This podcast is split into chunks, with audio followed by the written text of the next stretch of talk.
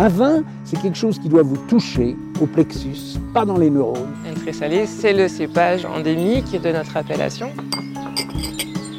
Les gens font du vin pour gagner des ronds, euh, moi je fais du vin parce que ça me plaît, parce que j'ai envie de faire du bon vin. La terre d'ici, ça s'appelle du pouding. Aujourd'hui, la biodynamie est une recette, euh, un drapeau. En fait, c'est une démarche.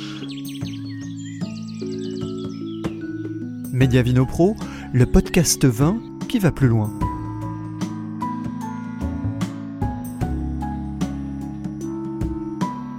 Les frères Bernatas ont eu une première vie professionnelle dans la presse, loin du vin et de Limoux. Il y a quelques années, les frangins ont pourtant décidé de changer de vie en créant leur propre domaine en terre limouxine afin d'y produire des vins tranquilles. Domaine Bernatas, retour aux sources.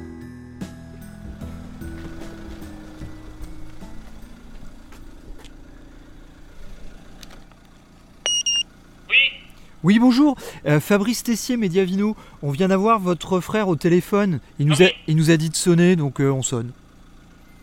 On est, on est devant la grille. Merci.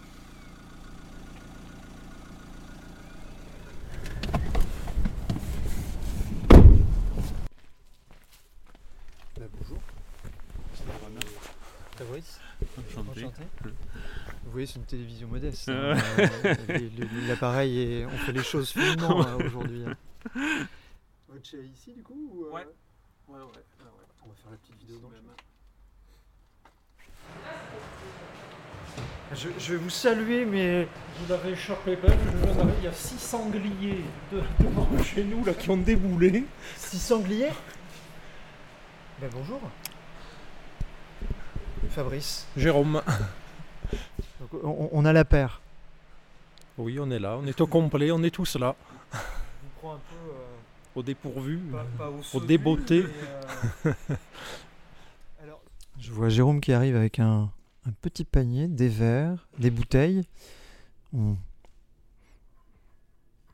Alors, je vais vous embêter un petit peu. Bon, je je vous sors pas de vos vignes, euh, Jérôme.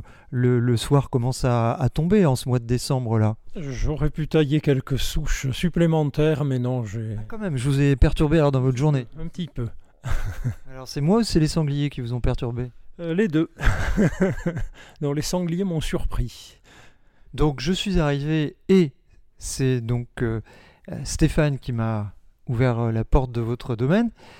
Est-ce à dire que sur votre domaine vous avez des tâches euh, bien définies ou c'est le hasard de cette journée qui a fait que vous étiez plus dans la vigne et, Jérôme était plus dans le chai ou? C'est un peu le, le hasard. On a, on essaie quand même. On, voilà, on est sur une exploitation de petite taille, euh, donc 6 hectares et demi de vignes, des travaux euh, artisanaux, manuels pour la plupart. Dès la mise en place de notre projet, on s'est accordé quand même pour que ben, chacun ch- soit capable de tout faire, qu'on puisse être interchangeable. ben, déjà pour ça n'a pas été trop le cas jusqu'ici, mais dans le cas de prise d'éventuels congés ou week-ends, pouvoir se remplacer, voilà que la, Jérôme a un petit sourire hein, quand euh, vous parlez de vacances. la continuité se, se fasse au domaine en fait. Donc deux frangins qui s'installent dans le Limouxin. Si j'ai bien compris, vous êtes natif de la région, en tout cas vous, vous êtes né pas très loin de, de, de Limoux, mais vous avez tous les deux quelques cheveux blancs. Il semblerait que vous ayez une vie avant de devenir vigneron.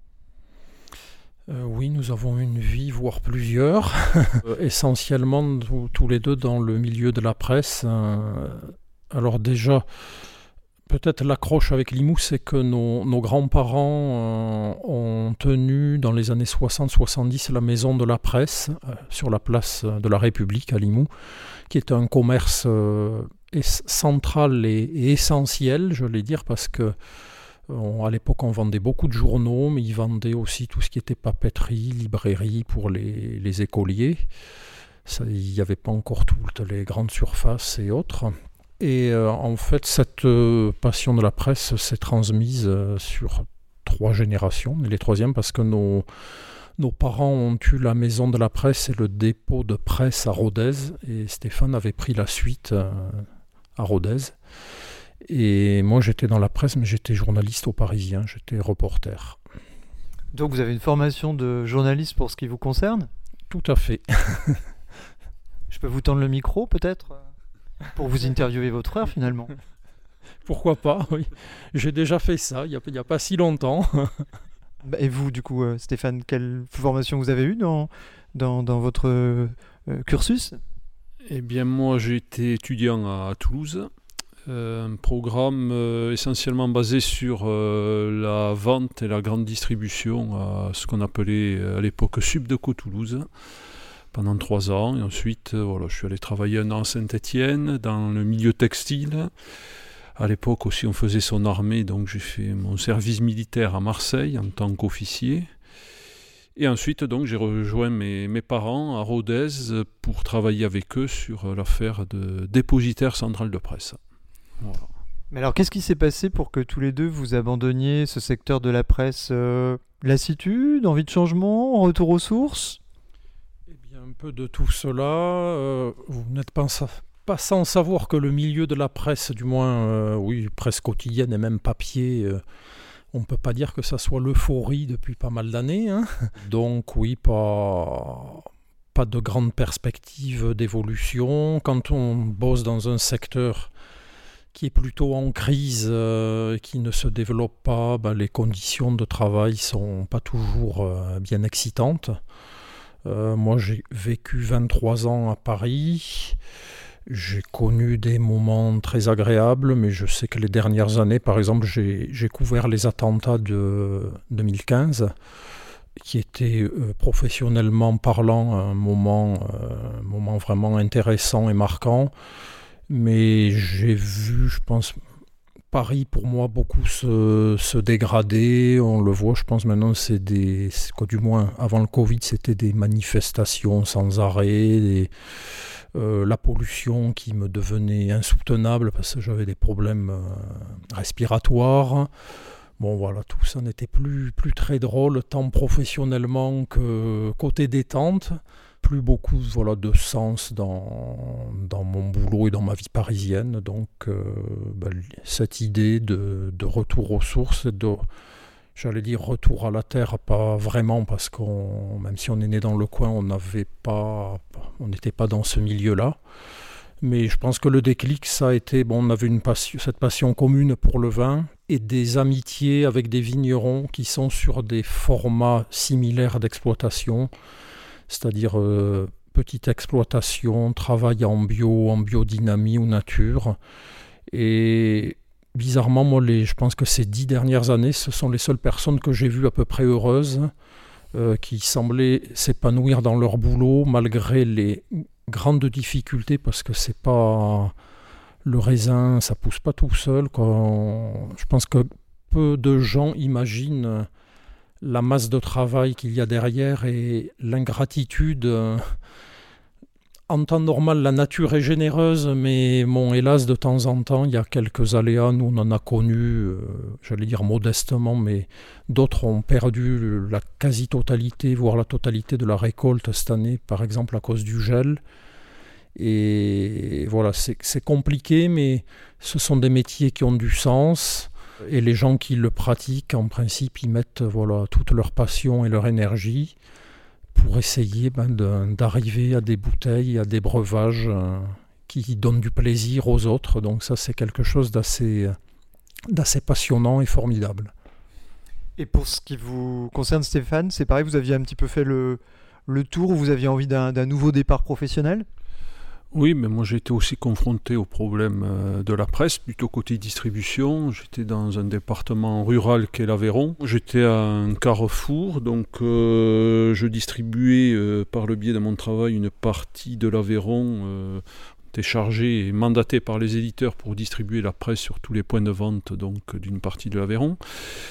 Et je devais reprendre euh, la Lozère, euh, une partie du Cantal, un peu de Lot. Et euh, on était dans un marché baissier. Nous, nous, étions dans, un, dans des départements ruraux et donc les difficultés ne cessaient de grimper. Voilà, donc j'ai préféré changer de voie, m'orienter un peu plus sur quelque chose de passionnel. On en a parlé avec mon frère et on s'est rejoint sur ce projet. On s'est mis en quête de de bien définir ce qu'on recherchait. Et nous voilà donc installés sur le terroir de Limoux. Est-ce que ça a été un, cheminement assez long? Parce que même si vous pouviez être passionné par le vin, ce que j'imagine, de là franchir le cap de devenir vigneron avec deux carrières distinctes malgré tout, ça a été un cheminement de, combien de temps tout ça? Quelques mois, voire euh, une bonne année complète en tout cas, bien réfléchir à ce qu'on voulait faire. Euh, prise de décision, euh, visiter, voilà, définir vraiment les contours. Et ensuite, dès qu'on a établi notre choix, là aussi, on est confronté à tout un tas de choses au niveau administratif. Et là aussi, il faut bien se mettre en tête que ça se fait pas en 15 jours ni un mois, mais en plusieurs mois, et des fois ça peut tirer sur une année. Donc voilà, bout à bout, entre euh, l'idée et euh, réellement l'installation, c'est un an et demi à deux ans. Et alors vous installez, je dirais, en, binôme de frangins, parce que c'est le cas. Vous n'aviez pas envie d'avoir votre propre domaine. il y avait un côté rassurant à vous installer à deux. Comment, comment vous en êtes arrivé aussi à, cette association? Euh, oui, c'est vrai. seul, personnellement, je crois que c'est le cas pour tous les deux, on l'aurait pas fait parce que bon, on vient quand même euh, d'un autre monde. Euh, on n'avait absolument pas de racines ou de famille qui avaient travaillé la terre ou qui étaient dans ce milieu euh, vitico-vigneron. C'est sûr que c'était plus rassurant. Voilà, on avait rencontré d'autres vignerons. C'est un métier qui est très prenant, passionnel. Et puis, il ne faut pas oublier qu'il y a plusieurs métiers en un. Hein. Il y a le côté culturel, il y a le côté travail au chai, il y a euh, la commercialisation. Donc voilà, il y, a, beaucoup de choses à faire. Et à deux, c'est sûr que ben, c'est quand même plus rassurant. Euh, on peut s'épauler, euh, s'aider, s'entraider, euh, définir les tâches. Et honnêtement, seul, moi personnellement, je, ne, je n'aurais pas fait parce que c'est, vraiment trop de travail. Et puis voilà, pour une reconversion en lancement, ça me paraît vraiment très difficile à réaliser. Alors Jérôme, vous disiez tout à l'heure que vous aviez dans votre entourage des, des vignerons qui avaient des modèles euh, euh, à peu près similaires à celui que vous allez euh, aujourd'hui et que vous allez nous, décrire un petit peu. Est-ce qu'on peut avoir quelques noms de ces, vignerons qui apparemment sont des, amis aussi peut-être? Oui, pas très loin de Limoux, nous avons Fred Palacio, le, domaine s'appelle le Mas de mon père, bah, qui est devenu un, grand ami qui nous a beaucoup aidé. Moi, j'ai passé un an euh, de formation chez lui. Si j'avais pu faire 2-3 ans, qu'on a vu le, luxe d'avoir ce temps-là, ça, aurait été, encore un plus. Euh, un autre ami qui est euh, dans l'Hérault, Franck Avella. voilà, bon, je pourrais en citer d'autres, mais ce sont les, les deux principaux parce qu'il surtout Fred, qui nous a beaucoup guidés, aidés parce que bah, je pense que ce sont des gens grâce auxquels euh, on a pu gagner, je pense, beaucoup de temps et éviter des erreurs parce qu'ils ont eu la, la générosité voilà, de partager leur vécu, leur savoir. Et voilà, vous êtes dans la cave, vous voyez du matériel, des cuves et autres. Euh, alors les fournisseurs de matériel dans la région, euh, nous en avons beaucoup, ils sont toujours très sympas, on vous propose tout un tas de choses formidables euh, qui souvent coûtent cher. Et voilà, entre autres, grâce à, l'amitié de, ces vignerons, on a pu faire les bons choix, ne pas se tromper, et que ce soit là pour le matériel ou même pour le, travail à la vigne, on, a la chance voilà, de, bénéficier de l'expérience de ces gens-là. Donc vous êtes formés tous les deux, comment ça s'est passé concrètement? Alors pour ma part, euh, moi ça a été plutôt une formation terrain, euh, comme le disait Jérôme. Euh, alors moi je me suis partagé une partie avec Frédéric Palacio et l'autre partie, euh, venant de l'Aveyron, euh, j'étais sur euh, le territoire de Marcillac avec Jean-Luc Mata. voilà, je devais suivre aussi également une, formation un peu plus théorique, type BPRA, mais sur notre région, sur Perpignan. Et bon, les choses sont mal embobinées, on m'a fait patienter, attendre, encore repousser, et malheureusement, j'ai rien pu faire de ce côté-là, et je vais essayer de rattraper le temps perdu puisque ben, euh, je vais essayer de suivre quelques formations parce que je sens que je manque un peu de, de base. Alors c'est vrai que maintenant on commence à voir un peu la pratique, mais bon, on apprend encore euh, tous les jours malgré tout. Mais voilà, je me sens un peu faible sur les bases. Il y a des choses que, que j'ai pas et dont j'ai besoin. Et donc j'espère enfin que je vais pouvoir euh, me former, mais cette fois-ci du côté de Carcassonne. Les choses se mettent en place, on pris encore du retard et je commence à être soucieux, mais visiblement tout a l'air de rentrer dans l'ordre. Donc vous vous installez euh, ici après avoir euh, recherché un, un domaine à reprendre concrètement? Euh, oui, on a recherché, on a pas mal tourné. D'ailleurs, bon, on avait défini quelques, quelques secteurs euh, géographiques qui nous intéressaient. Et euh, ben, en fait, Limoux, ça s'est fait un peu par le, bouche à oreille. euh, Quelqu'un qui un jour nous a dit voilà, je connais des parcelles intéressantes à vendre. Et ça s'est fait comme ça. On avait, on une autre option qui était celle de racheter un domaine euh, déjà existant. et en fait, on a vu deux, trois endroits qui nous plaisaient, mais c'était toujours un peu, un peu compliqué parce que des fois, on, on récupère un domaine, donc une marque, entre guillemets, mais avec laquelle on n'est pas forcément euh, raccord quant au profil de vin. Euh, bon, sur le papier, c'est intéressant parce qu'il y a un fichier client et autres, mais quand en fait les clients, on sait qu'ils vont pas, ils, achètent un profil de vin et que ce qu'on va faire va être différent, donc euh, ça n'a pas grand intérêt. Et en fait, bah, finalement, on s'est dit le mieux c'est de, c'est de créer nous-mêmes notre domaine, de partir d'une page blanche, faire les choses comme on le veut, comme on le sent. Et puis, euh, je pense que quand on travaille comme on le fait, euh, dans ce milieu des vins biodynamie, nature, les gens sont surtout attachés aux vignerons, à leur personnalité, à leur histoire, à ce qu'ils font, plutôt que voilà, une marque euh, présupposée.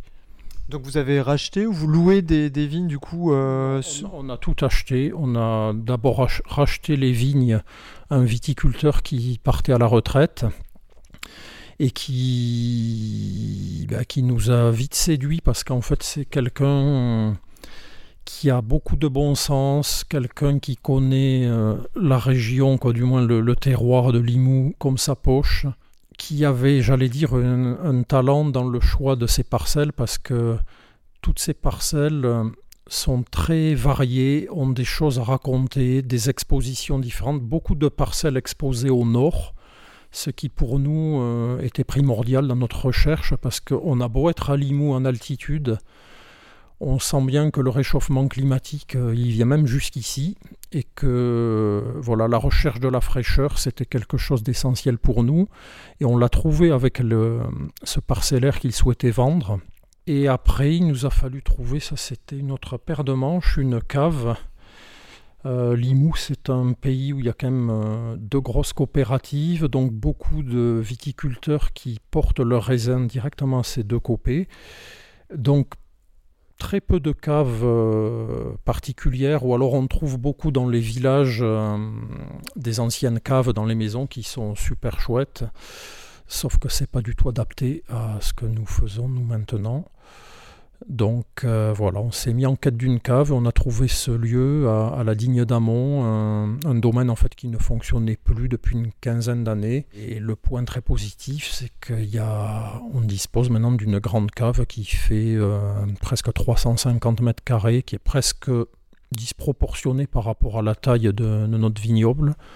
Mais en fait, on n'a jamais assez de place, donc on est, on est très bien. On est sur une cave qui est semi-enterrée, où on peut travailler par gravité, où on peut, peut s'organiser de diverses manières pour travailler au mieux. Donc c'est très très pratique. Et voilà, tout ça c'est bien, bien enclenché.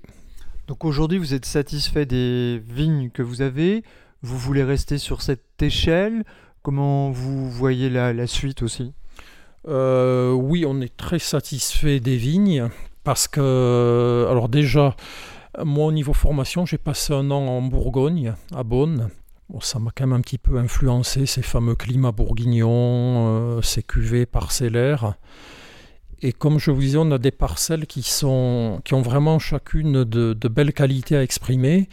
Et en fait, pour notre premier millésime, on a tout vinifié à la parcelle pour voir euh, ce qu'elles avaient à, nous offrir. Et ça a tellement bien marché que sur 6 cuvées, actuellement, nous avons 4 cuvées qui sont parcellaires. Voilà, très satisfait de, nos vignes. Après, l'échelle, elle va rester équivalente. On ne s'interdit pas le droit de, grandir peut-être un jour. Mais je pense qu'on ne dépassera jamais les, les 10 hectares. Ça ne serait pas, très cohérent par rapport à notre méthode de travail et à ce que nous voulons faire. Et, puis surtout, voilà, comme le disait Stéphane tout à l'heure, on est quand même, euh, on n'a pas 20 millésimes au compteur, on est plutôt des débutants. On mesure très bien la, quantité de travail à fournir vu que c'est nous qui la, portons. Et on veut faire les choses voilà, progressivement euh, et les faire bien. Quoi. Donc c'est pas la peine de trop grossir pour pas, pour pas pouvoir suivre derrière. Donc aujourd'hui, je crois que vous avez donc 6 hectares et demi et 6 cuvées, c'est bien ça? Exactement. C'est ça. On a également 4 euh, cuvées de blanc et 2 euh, de rouge. Donc chez vous, la bulle, on l'oublie. À ce jour, en tout cas. Oui, oui, oui. Nous, euh, pour commencer simple, on, ne fait que du vin tranquille. Mais là aussi, on ne s'interdit pas, peut-être d'ici quelques années, lorsqu'on maîtrisera un peu plus, de s'essayer à, faire une cuvée un peu plus euh, axée sur la bulle, puisque c'est quand même une, spécialité locale.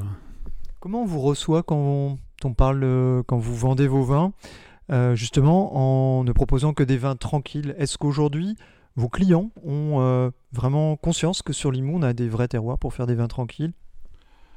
Oui, je crois que ils connaissent bien euh, les blancs, puisque c'est clairement un terroir euh, excellent euh, pour les cépages blancs. Des fois, quelques-uns nous posent la question, et concernant les bulles, alors, pas de bulles, pas de cuvée, mais rarement en fait. Sur Limoux, on, va dire qu'il y a un, découpage de quatre terroirs distincts. Vous, vous êtes plus particulièrement sur un terroir en particulier, ou vous jouez un petit peu sur différents terroirs?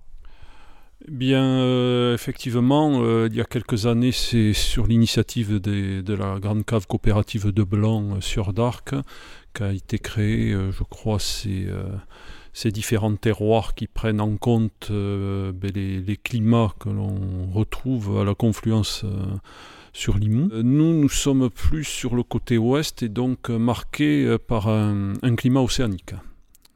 Ensuite, on a un deuxième îlot qui est euh, plus, euh, un peu plus au sud de Limoux, sur la commune de Magri, qui est compris dans le terroir autant, mais euh, notre situation des vignes, elle, tire un peu plus, on va dire, sur la haute vallée.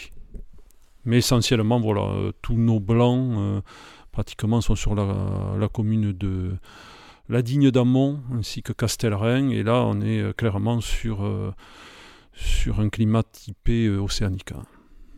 Et avec des parcelles avec des géologies distinctes? Euh, On est euh, sur des sols argilo-calcaires. ensuite, il y a quelques petites différences selon la parcelle, mais en, gros, de toute façon, voilà, c'est que c'est argilo-calcaire. Après, voilà, on va avoir une petite différence sur notre parcelle de chenin où euh, la terre est un peu plus maigre et on a euh, la roche qui affleure.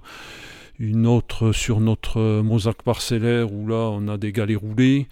Mais sinon, après, pour le reste, euh, voilà, euh, c'est euh, à 100% argilo-calcaire. Et après, ce qui pourra faire un peu la différence, c'est les expositions, puisque nous, on a réussi à avoir pas mal d'expositions nord, nord-ouest. Un petit peu d'altitude? Oui, terroir d'altitude en Languedoc. Donc, nous, nos parcelles se trouvent entre 250 et 420 mètres d'altitude. Je voulais vous poser la question des cépages, mais vous avez répondu euh, avant que je vous pose la question. Vous m'avez parlé de Chenin, vous m'avez parlé de Mozac. Pas de chardonnay chez vous? Ah si, quand même. Donc oui, c'est vrai que essentiellement, nous, euh, on a 2 euh, hectares 20 environ de Mosaque, qui est quand même le cépage roi de Limoux, que l'on retrouve à Gaillac. Et ensuite, on a un peu de chenin, un peu de chardonnay. Et sur les rouges, on se retrouvera sur des, cépages bordelais, tels que le cabernet sauvignon et le merlot. Donc on peut jouer comme ça sur. Euh, vous avez toute une gamme du coup pour ces, ces 6 cuvées, donc 4 cuvées de blanc et 2 cuvées de rouge pour, euh, pour résumer. Et une approche donc au niveau de la culture de la vigne en biodynamie. Ça, c'est des échanges aussi, des expériences, des, des, gens qui... C'est une, euh, j'allais dire, une expérience relativement ancienne maintenant, parce que moi j'ai le souvenir d'avoir bu mes premiers vins en biodynamie à presque 25 ans. La philosophie, je pense, euh, nous a séduit, cette approche globale euh, ben voilà, d'une plante qui, pour produire de bons raisins, doit être dans un sol vivant, prendre en compte euh, les cycles de la Lune, tout un tas de choses qui, pour certains, peuvent paraître ésotériques, mais en fait, euh, quand on discute avec les anciens qui nous ont précédés, euh, ils ont toujours travaillé de la sorte, avec des moments bien déterminés, bien choisis pour semer ou pour faire accomplir telle ou telle tâche dans le vignoble. Donc en fait, nous, on s'est, inscrit dans cette démarche-là parce que nous pensons que c'est ainsi qu'on, bah, retranscrit euh, au mieux le terroir sur lequel on se situe en proscrivant tous les produits chimiques, pesticides, produits de synthèse. Je pense que c'est un respect pour l'environnement dont on a hérité. C'est une forme de respect pour nous-mêmes aussi d'éviter de, de manipuler tout un tas de produits dont on perçoit bien les effets aujourd'hui, parce que quand, quand vous discutez avec des viticulteurs ou des vignerons, ben les gens qui ont, qui ont été ou qui sont malades, euh, ils sont quand même relativement nombreux. C'est, ça nous a fait d'ailleurs drôle parce que avant nous étions à la sécurité sociale et nous sommes à la, à la mutualité sociale agricole depuis que nous avons changé de cap et on recevait des communications dans ce sens, donc on voit bien que c'est un sujet euh, quand même majeur. Même s'il est toujours un peu tabou, euh, malgré tout Complètement. Mais voilà, nous, j'allais dire, on, travaille de cette manière pour l'environnement, pour les gens qui boivent nos vins et pour nous, bien entendu. Ça peut s'entendre. Est-ce que vous, vous êtes, je dirais, des biodynamistes, vous, vous voulez aller vers une certification ou vous, vous appliquez à faire votre biodynamie entre guillemets? Non, non, on est. Alors dès qu'on a pris nous le, les vignes, on, est passé en certification bio et la biodynamie vient ensuite. Déméter biodivin à terme ou? Ça c'est pas, ça n'est pas tranché encore. Hein, nous verrons. Bon, c'était tout ça, c'est un peu dans la nuance, mais. Je pense que le, le fait d'être certifié, comme ça, ça rassure quelque part ben, les, les consommateurs et puis, euh, bah, ça prouve qu'on respecte voilà, quand même un cahier des charges et qu'on, a priori, on ne fait pas d'entorse à celui-ci. Ça fait longtemps que je n'avais pas entendu le bail de Cure, euh, c'est sympathique. Ça n'a pas été trop dur de se faire la main en tant que, que vigneron, que ce soit dans la partie euh, culturelle, dans la partie vinification, parce que il y a un énorme pas entre être passionné de vin et faire du vin. Oui, c'est exact, c'est très compliqué. Nous, on a eu la chance d'être super bien entourés. Donc, on parlait de Frédéric Palacio. Euh, on a une œnologue aussi, Conseil, qui nous suit. Et on a notre ami qui avait des domaines euh, dans la clap. Ces trois, quatre personnes qui nous entourent euh, nous ont fait gagner beaucoup de temps. nous ont évité de faire des bêtises parce que malgré qu'on puisse être formé, la bêtise est vite arrivée et elle peut avoir des conséquences euh, très fâcheuses à l'arrivée. On en était conscient et, euh, on s'en est rendu compte euh, et on s'en rend toujours compte. Ça vaut vraiment de l'or. Même la personne à qui on, a racheté les vignes, qui nous suit, qui nous aide, qui nous conseille. Est-ce que vous vous sentez aujourd'hui calé ou vous vous sentez encore de très jeunes vignerons ou vous avez l'impression d'avancer euh, on, avance quand même. Euh, moi, je pense qu'on est, on sera toujours dans, dans, une forme de doute, mais je pense que c'est ce qui permet de, de s'améliorer. Après, on a quand même, euh, ben, vous voyez autour de vous, on a le troisième millésime en cuve. nous avons toujours vendangé alors que les deux derniers millésimes ont été très compliqués. Donc, ben, quelque part, ça valide le, le travail et les efforts qu'on a pu faire. Bon, on a voilà, une toute petite expérience, mais quand même quelques certitudes et quelques bases maintenant qui nous permettent euh, d'avancer. Bon, visiblement, nous avons des vins qui tiennent la route, qui trouvent leur public, qui plaisent. On est sur quelques très belles tables, dans de très belles caves, euh, avec des gens voilà, qui, qui nous ont tendu la main, qui nous ont fait confiance, alors que bah, personne ne nous connaît encore. Donc voilà, on a quand même quelques bases sur lesquelles travailler et continuer pour, pour nous améliorer. Où est-ce que, à vos yeux, vous auriez le, plus de marge de progression, si je puis dire? La marge de progression, ben, un peu partout. Euh, à la vigne, parce que voilà, on a des projets, on a une vigne de Mosaque euh, où on a quand même. Euh, Stéphane Akies. Hein. On a quelques manquants, donc il va falloir les combler, quoi, complanter probablement. On a tout un tas de petits chantiers techniques à mener sur telle ou telle parcelle. Et ça, c'est vrai que chaque fois, ben, c'est un peu un secteur vierge parce que ben, on n'a pas, pas encore eu l'occasion de le faire. La biodynamie, euh, ben voilà, on avance aussi, mais entre autres, euh, dans les préparations qu'on utilise, on fait des infusions d'ortie, d'osier.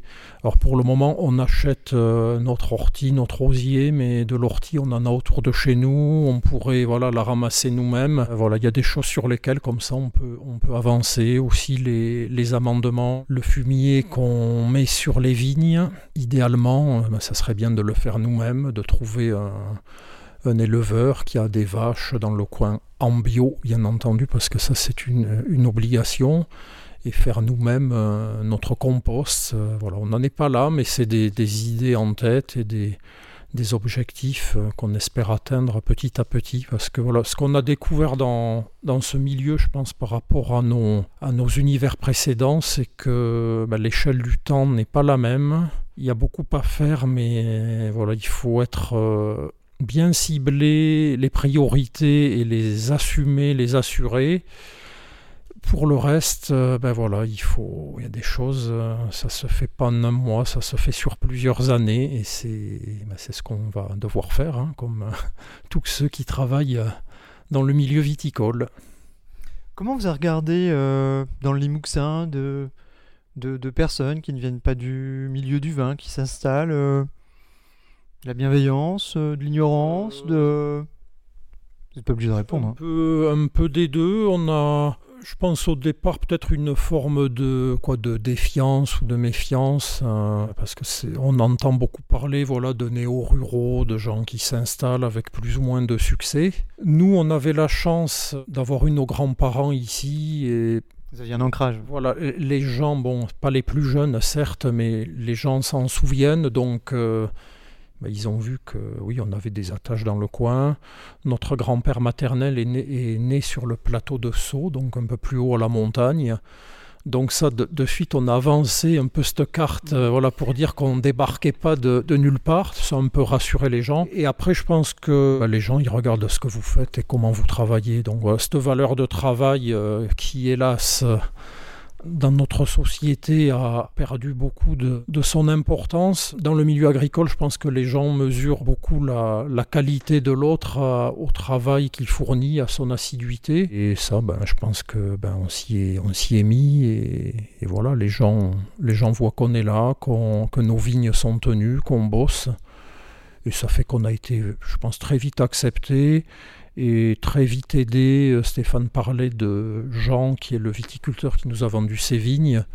Vous en parlez euh, vraiment beaucoup. il semble avoir une place vraiment. Euh, Moi, je, suis arrivé un peu en retard, mais je l'ai croisé en route, donc on a discuté cinq minutes. C'est important parce que nous, ça nous a beaucoup touché. On a, on a quelques voisins aussi qui des fois, bah, très rapidement, ce sont pourtant voilà, c'est pas, c'est pas, sont par exemple pas des gens qui travaillent en bio, qui travaillent en viticulture euh, conventionnelle, mais qui nous ont filé des coups de main, voilà, ou prêté du matériel. Euh, et ça, c'est quelque chose auquel on a été vraiment euh, très très sensible. Et je pense que maintenant, on s'est à peu près fondu dans le paysage. Eh bien, écoutez, tout à l'heure, je vous ai vu descendre de l'escalier avec un petit panier avec six bouteilles. Vous m'avez dit que vous avez cuvées, euh, il y a peut-être un lien à trouver derrière. Puis il y, a quelques verres aussi derrière. Donc euh, je, passerai bien à l'étape dégustation si vous n'y voyez pas d'inconvénient. Vous n'avez pas beaucoup parlé, mais j'ai l'impression que vous avez le gosier sec. Alors cette première cuvée, du coup, elle s'appelle L'outre blanc. Donc là, on se retrouve sur un parcellaire de chardonnay une parcelle qui se situe à 270 mètres d'altitude avec une exposition nord.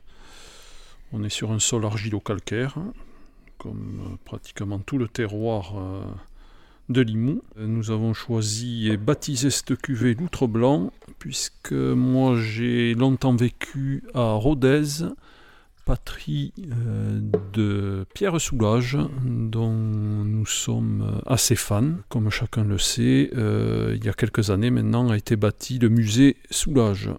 Et donc il existait le chantre de, de l'outre noir.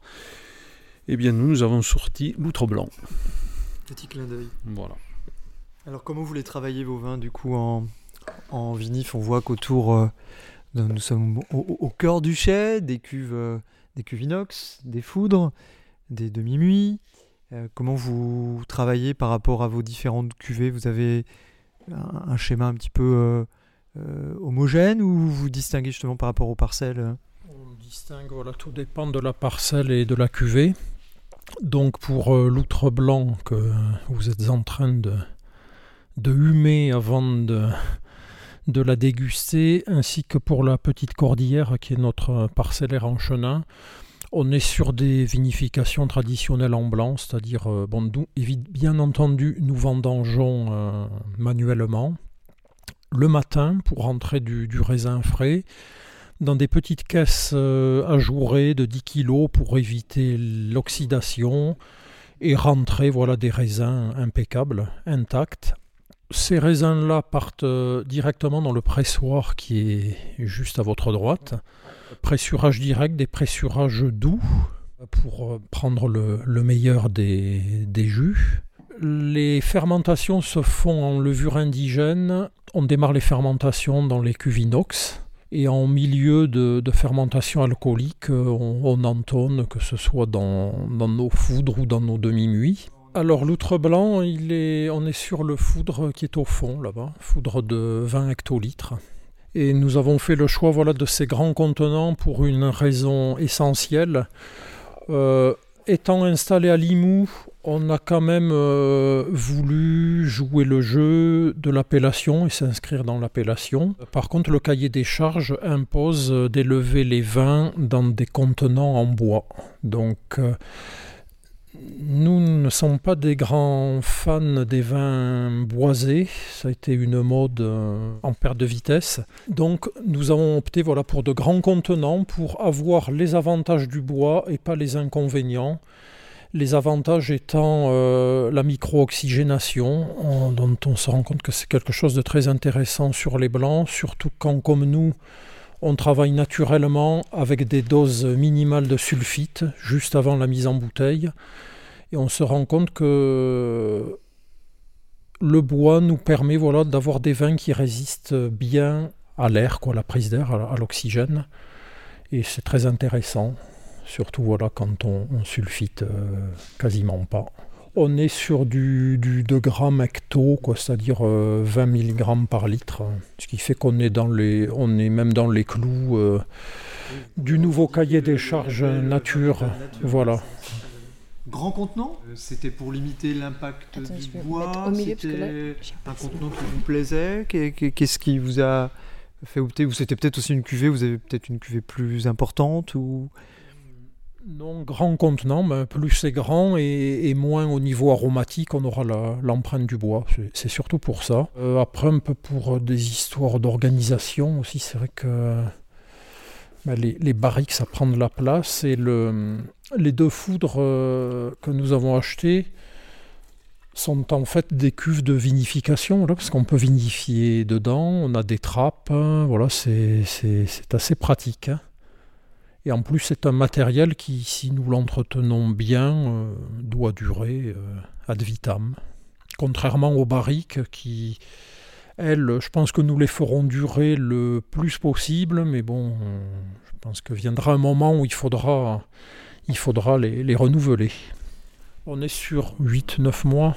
2020, 9 mois, et les 2019, euh, notre premier millésime, on était sur 8 mois.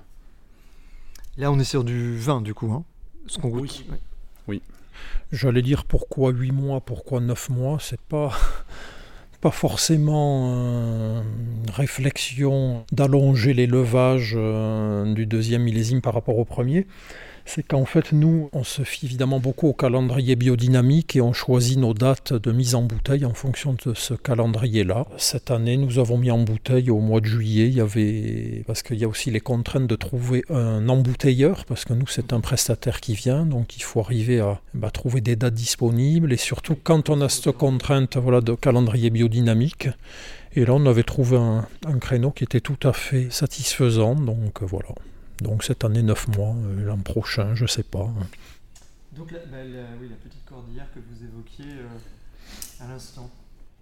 Un regard lointain euh, vers la cordillère des Andes parce que nous sommes des, des fous d'Argentine et d'Uruguay, qui sont deux pays chers à, nos, à nos deux cœurs respectifs.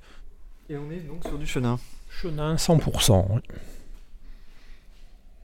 et sur une parcelle voilà, qui est très, euh, avec des terres très maigres, donc un, un, effet minéral assez, assez prononcé, et puis la, la vivacité, la fraîcheur du, du chenin qui s'exprime. Altitude euh... On est à 320 mètres. Plus haut que... Au nord aussi? Non, là on est au sud, euh, mais la parcelle affiche quelques qualités intéressantes, c'est-à-dire qu'on est complètement isolé. C'est une parcelle qui est entourée d'arbres, de, chênes, de garrigues, donc personne autour. Quand on part vers le village de Castelraine, il une colline, on, est très rapidement à l'ombre. Donc c'est une parcelle qui prend le soleil le matin et vers 14-15 heures, l'ombre arrive. Et elle, ne subit pas trop voilà, les grosses chaleurs qu'on peut avoir les après-midi. L'élevage pour cette euh, cuvée? Euh, Même chose que pour l'outre blanc, euh, avec une nuance. Bon, on est dans euh, là aussi un foudre de 20 hectos et quelques barriques, quelques demi-muits. Euh, qui sont, que ce soit le foudre ou les, ou les barriques, toutes viennent de, de tonnellerie bourguignonne. C'est strictement les mêmes contenants. Sur, sur le, le, chardonnay, je trouve qu'il y a un, un, impact, il y a une, une une justesse d'élevage, je trouve, sur le, le chardonnay, euh, qu'on perçoit moins sur le, le chenin. Le, chenin, je trouve qu'il y a plus de volume et que l'élevage est moins perceptible. C'est un cépage euh, très intéressant, euh, que personnellement, moi, j'aime beaucoup. Et à Limoux, qui était, qui était, oui, encore essentiellement utilisé comme une des bases du crément en, en, complément de chardonnay, de pinot noir. Et c'est un cépage qui, qui, est très bien à Limoux, qui est assez rustique, plus résistant aux maladies que, que le chardonnay, et qui a voilà cette, cette belle acidité qui lui permet de, de bien s'adapter au sud et de, de, donner des vins euh, vifs, euh, minéraux, euh, qui sont pas trop empâtés par, les, par le soleil sudiste le premier millésime, on a pu participer à quelques, dégustations et salons. Et les commentaires qu'on a souvent reçus et qui nous ont fait plaisir, c'est que voilà, des gens parfois pensaient que pour notre chenin, on était sur la Loire. Certains nous parlaient de Savénière. Et pour le chardonnay, voilà, Bourgogne, ça, bah, ça nous faisait plaisir parce que c'était des, voilà, des profils de vin qu'on cherchait. Les blancs sudistes sont voilà, souvent caricaturés, bon, c'est pas pour rien, mais euh, sachant que nous, en plus, on, est sur des vins qui ont, fait leur, euh, leur malo, leur fermentation malolactique. Sur des vins sudistes, euh, les gens, souvent, bah, sur un plan technique, veulent éviter les, les malos. Ben non, nous, on laisse la, nature euh, choisir. Et on voit que nos vins les supportent très bien, gardent leur vivacité, leur tension. Qu'est-ce qu'on qu'est-ce qu'on goûte? Aimez-nous, le nom de la cuvée. Aimez-nous, c'est donc euh, un 100% Mosaque. C'est euh, notre plus vieille vigne. La parcelle est située à la digne d'Amont, juste au-dessus du domaine. Et en fait, c'est la, la, première euh, que nous avons vue et dont nous sommes tombés éperdument amoureux parce que c'est on est sur un plateau là qui est j'allais dire au niveau géologique, je pense quelque chose d'unique à Limoux. On est sur un petit plateau d'altitude et avec des galets roulés, donc. Euh, Il y a une puissance dans ce vin euh... Donc un, un, paysage inhabituel, un terroir inhabituel.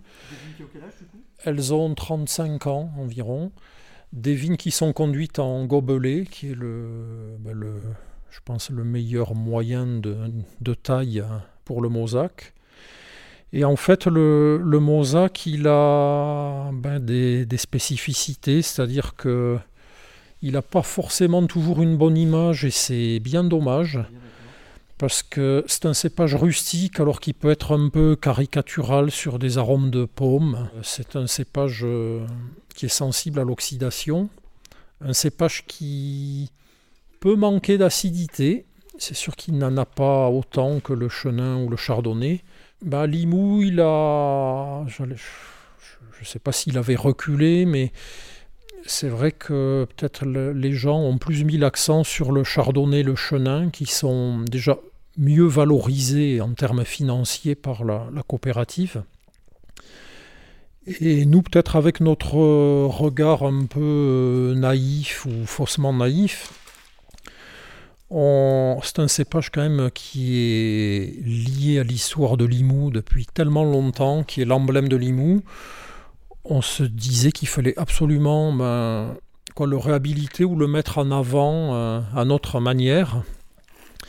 Et en fait, on a fait le choix de, le vinifier en macération carbonique, euh, pour résumer, presque comme une macération euh, de Beaujolais. C'est-à-dire qu'on on ramasse nos raisins et au lieu de les mettre dans le pressoir, on, les, on met les, les grappes entières en cuve on ferme notre cuve qu'on sature de gaz carbonique et en fait on goûte tous les matins. Euh, voilà, la fermentation alcoolique démarre et quand on le juge opportun, on, on décuve, on presse. Et on... Ça dure combien de temps cette macération De l'ordre d'une semaine, euh, plus ou moins deux jours, voilà.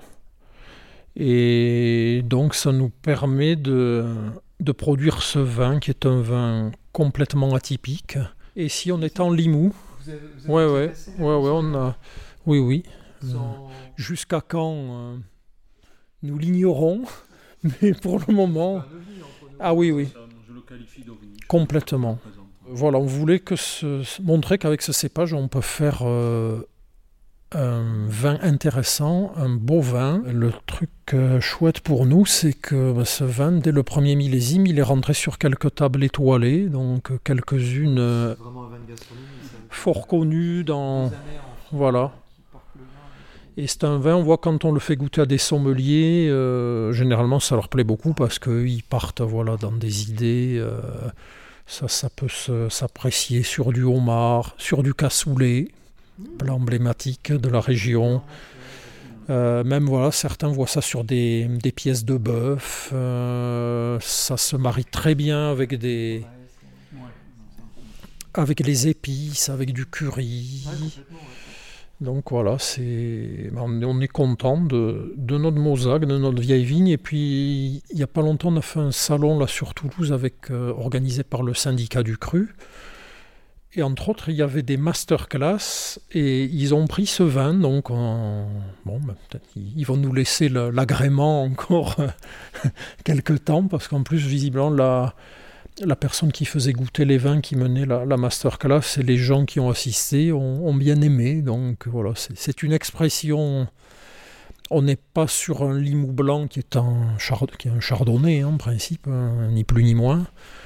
On est sur un vin voilà, qui, est, qui est atypique, mais qui est un vin qui ben, interprète complètement le terroir dont il est issu, avec le cépage qui en est euh, son principal emblème.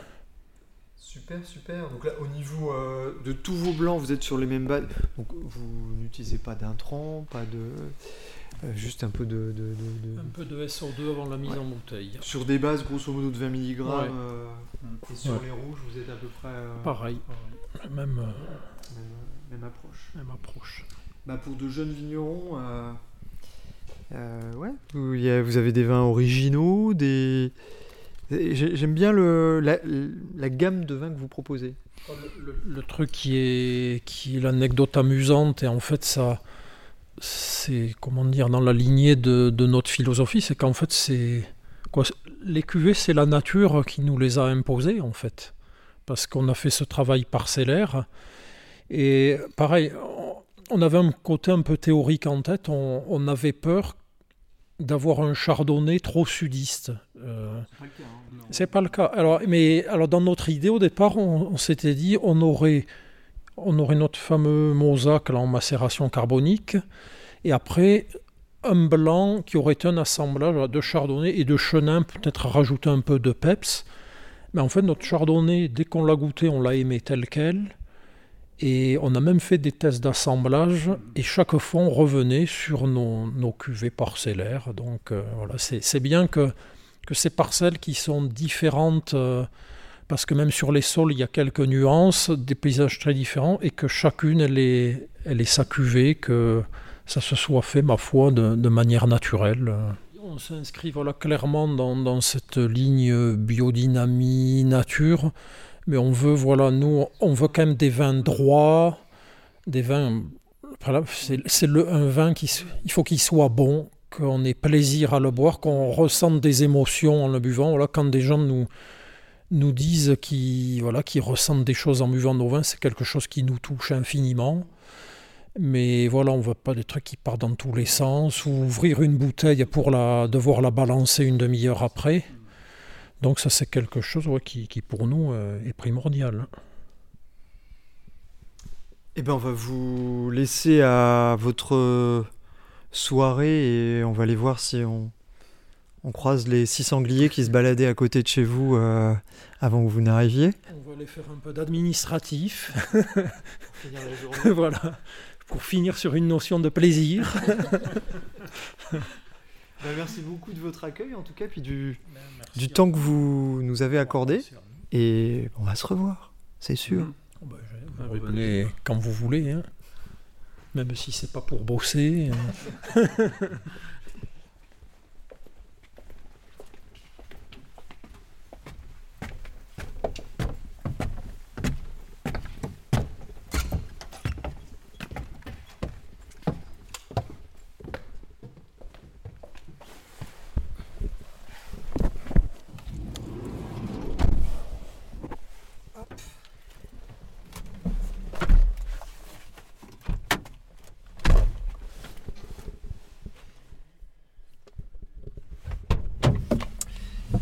Plaisir de vous, de vous recroiser euh, un de ces quatre. Merci bien. Et puis, euh, et puis une prochaine, c'est sûr. Avec grand plaisir. Allez, messieurs. Allez, mais merci. Bonne soirée. Et puis, merci de votre accueil et du temps que vous m'avez accordé, que nous, vous nous avez accordé. Avec plaisir. Avec plaisir. Et puis, revenez comme vous voulez. Ça marche. Merci bien. Bonne soirée. Au revoir. Domaine Bernatas, retour aux sources. C'était un reportage de Fabrice Tessier, mixage Maekubo. Ce podcast est disponible à la réécoute sur les plateformes Spotify, Deezer et Apple Podcasts.